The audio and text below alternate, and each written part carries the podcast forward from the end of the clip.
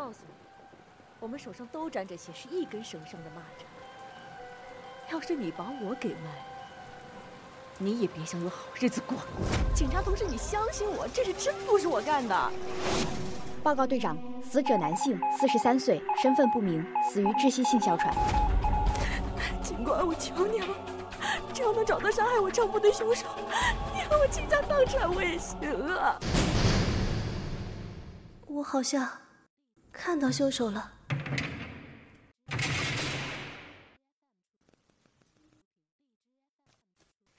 现在学生之间都这么勾心斗角了吗？这也太可怕了吧！哎，所以，所以凶手是依靠那几个冰到固体的饮料做了一个延时装置。他把那些冰块装到塑料袋里面，然后被填满的这个塑料袋就可以卡在两个缝隙比较小的晾衣架之间。那连接着塑料袋的绳子就可以把心如固定在护栏边上。只要找好位置，等到塑料袋里的冰块渐渐融化了，液体从塑料袋里流出来，塑料袋的体积就会渐渐变少，从晾衣杆之间缝隙滑下去。那么这个时候，绳子就没有办法继续固定住死者，然后砰！小警察从虚掩着的门口探头进来，接着罗烨的话头继续说下去，顺便还对坐在办公桌后面的人打了个招呼：“早上好，前辈。”哟。小警察怎么跑这里来了？你们张队长这时候不是应该带着你们在办公室里看案卷或者出现场吗？最近没什么案子嘛，可能是看你这边来了个新人，那些个坏家伙都安分了一些啦。张队这几天都在办公室里打游戏，整天鬼哭狼嚎的，听着真的好烦。我都不知道是应该希望快点出事儿，还是希望别出事儿了。前几天还去帮交警大队那边贴罚单了。昨天还在玩完了，话痨要开始讲话了。不过他的担心并没有持续多久，电话的铃声打断了小警察。嗯，好的，我马上过去。前辈，大学城那边出事儿了，我先过去了。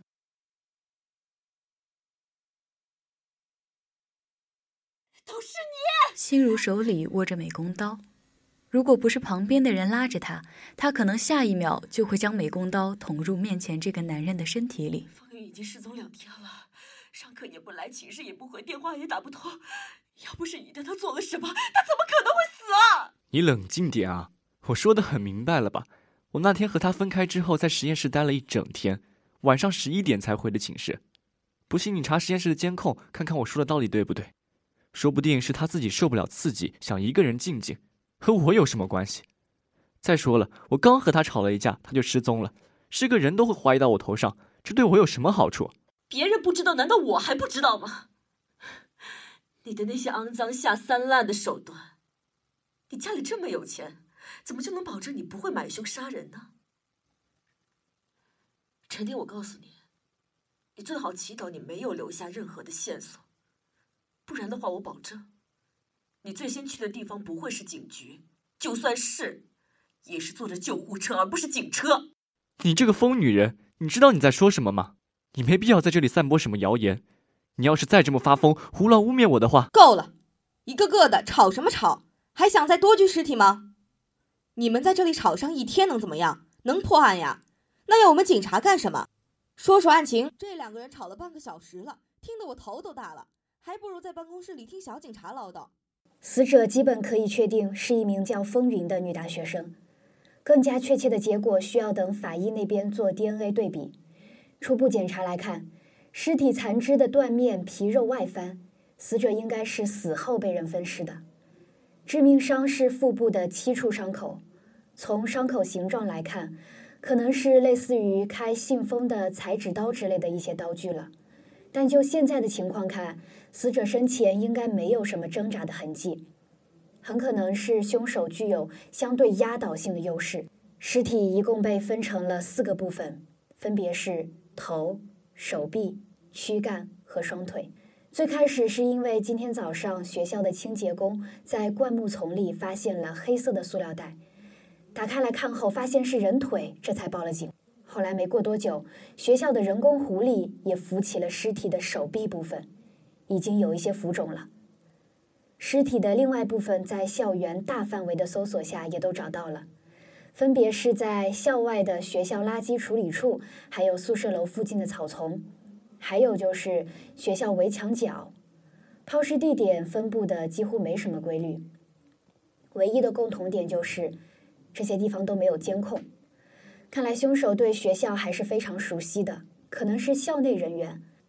不过分尸的场地并不好找，而且从切口来看，凶手是反复多次击砍才将尸体进行分割，估计用的只是家庭常用的菜刀罢了。我觉得在学校住宿的学生可能没有这样的条件。但是也不能直接排除嫌疑。刚才那个女生叫心如，是风云的好朋友。在风云失踪的第一天，也就是三天前，他就已经报案说自己的朋友失踪了。当时警察看过学校监控，发现风云最后是往校外走去的。那条街上的店铺大都是一些小吃店，二楼基本上也是一些培训班，街上没有监控。不过。他似乎出去之后就没有回来过。警察去那些店面挨家挨户的都问过，都表示对这个女孩没有印象。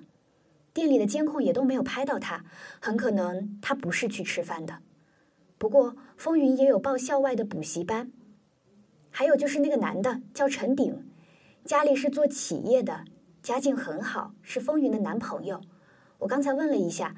风云和陈鼎这次吵架的原因，大家都不是很清楚，只是突然就爆发了。具体的情况可能还需要再做进一步的调查。对了，还有五个抛尸点留下的脚印，看来至少有三个人到达过抛尸点，也就是抛尸的不止一个人，是吗？那现在有确定下嫌疑人吗？装着尸体的黑色塑料袋市场上很常见。但是，不管是谁带着一个甚至几个这么重的东西走到学校里面，不会有人觉得特别奇怪吗？到时候查一下其他地方的监控，看一下到底是谁抛尸的。还有，记得再调查一下风云的人际关系。如果不是出校下馆子，那应该就是去找什么人了。不要局限在学校里面，也很有可能是校外人员。张队长瞥了一眼仍然处于对峙状态的心如和陈鼎。心如的水果刀在他人的劝说下收了起来，仍然一副要吃人的样子看着陈鼎。心如显然想要将某件事情抖落出去来报复陈鼎，而此时的陈鼎却也显得没什么底气，眼神飘忽不定的看着周围。相关人员全部带回警局问话。对了，待会儿一起去吃烧烤吗？您老能别在尸体前说这种话吗？还是不了吧，现在有点吃不下去。我说了不是我，还要我说几遍？你去查监控不就知道了？我一整天都在实验室，我导师带我做的课题马上就要结束了。那天嘉华一直和我待在一起，他下午大概出去了三个小时左右吧。那天我和风云吵架，说实话，真的不是什么大事儿。不过就是我和社团里的学妹多说了几句话而已，他就开始吃醋，又说什么我最近都不陪他啦什么的。本来我也是，本来我也是想好好哄他，可是他不依不饶的，这这换谁也受不了啊！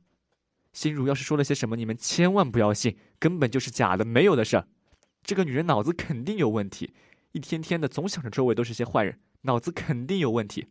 风云肯定是陈鼎杀的，不然还能有谁？不信你去查，陈鼎那家伙高中的时候做过多少坏事，女朋友怕是两只手都数不过来吧？哦，他还曾经雇那些社会上的混混，在放学路上去堵那些不同意和他在一起的女生。后来，那几个女生好像都逼不得已转学了。他家有钱有势的，出了什么问题都交给家里处理，他有什么事做不出来？我那天是一直和陈景在一起的，但是那天下午我有高数的补习班，所以出去了，呃，大概三个小时左右吧。没办法，我们理科专业的对高数的要求比较高，所以这才想着要补一下。昨天晚上我还去过一次呢。陈鼎的话一直和我在实验室，没有离开过，但是那三个小时之间。我就不知道了。监控的话，哦，对了，我记得实验室有一个小门，出去到安全通道之间是没有监控的。我们学校规定是十一点之后不能使用实验室，但是有的时候实在没有办法，我们就会从那里偷偷溜进去。学校一般都是知道的，睁一只眼闭一只眼罢了。是我和心如说的那件事。我高中和陈鼎是一个高中的，之前不说是因为觉得风云当时和他感情挺好的，我不想破坏他们之间的感情。但前几天我发现陈鼎好像和他社团里的一个女生走得挺近的，我怕他又像高中那样，我就告诉了风云。我实在是怕风云也受到和那些女生一样的伤害。可风云那天和他吵架之后就失踪了，我本来也想着联系一下他的，可他最近对我特别凶。还能因为是什么？无非就是同学之间的一些小矛盾，没什么好讲的。三天前我有个补习班，我们学校很多人都在那边补习的，我还和嘉华是一个班的。不信你去问。嘉华还需要补课？我听是听说过，但是他成绩还不错，也不知道他到底要补点什么。话说啊，他最近还总是看一些心灵鸡汤一样的书，有什么好看的？还老是给我灌输这些。不过最近心灵鸡汤好像还挺流行的。就那个王莹，我看他上次也在看这个。风云跟陈鼎的吵架内容，我记得你就说你陪不陪我去吧，还是说你想要陪着你那个小学妹在实验室里卿卿我我？王莹都告诉我了。风云不死心的看着自己的男朋友，但显然他的回答让他失望了。我说了我没时间，前几天还说王莹有问题，怎么现在又这么相信他了？这件事情是不可能的。还有再说了，还有嘉华，你能不能不要总是像心如一样疑神疑鬼、无理取闹了？我知道我在干什么。如果我今天不能把他拉出来，不能让他清醒，那我以后就要去牢里见他了。我不管了，你不和我去，我自己去。你自己和小学妹约会去。大概就是这样吧。估计是因为和小学妹的事情，和陈鼎吵了一架。你问王莹，她成绩是不错，我们文科的话就是一些读读背背的东西，但他记忆力很好，期末考试前抱抱佛脚也可以有个很好的成绩。但是不知道为什么，他们之间的关系最近有点紧张，好像是从。王莹拉着风云陪他去了一次补习班之后吧，唉，我早就和王莹说不要说陈鼎的坏话，他就是不听。不过我也有错，虽然想着风云交到一个高富帅的男朋友不容易，他也应该帮他提防着陈鼎的，不然也不会出现现在这样。这个补习班是我和我朋友一起办的，我刚好大学是数学专业。所以就办了这个补习班，过来上课的学生还挺多的。下面那家面店就是他的，上面这个店铺也是他租借给我的。我看他人还不错，就说拉他入伙了。平时他忙不过来，我还会帮他送个外卖什么的。还好几次遇到我自己的学生，还为他们拿这个事情嘲笑过。什么？手上这个伤？前几天拆快递的时候，乐天看着自己手上包扎的绷带。手心处还渗着一点血。今天补习班并没有上课，黑板上还留着前一天留下的高数题，是一些简单的极限题目。技术队的人正在做着现场勘测。教室看上去还挺新的，玻璃、投影仪什么的也都擦得很干净，墙壁也都干干净净，没什么污渍。但空气中却弥漫着一股醋味。房间里没有窗帘，阳光直射进来，有些刺眼。队长，你能把案子先破了吗？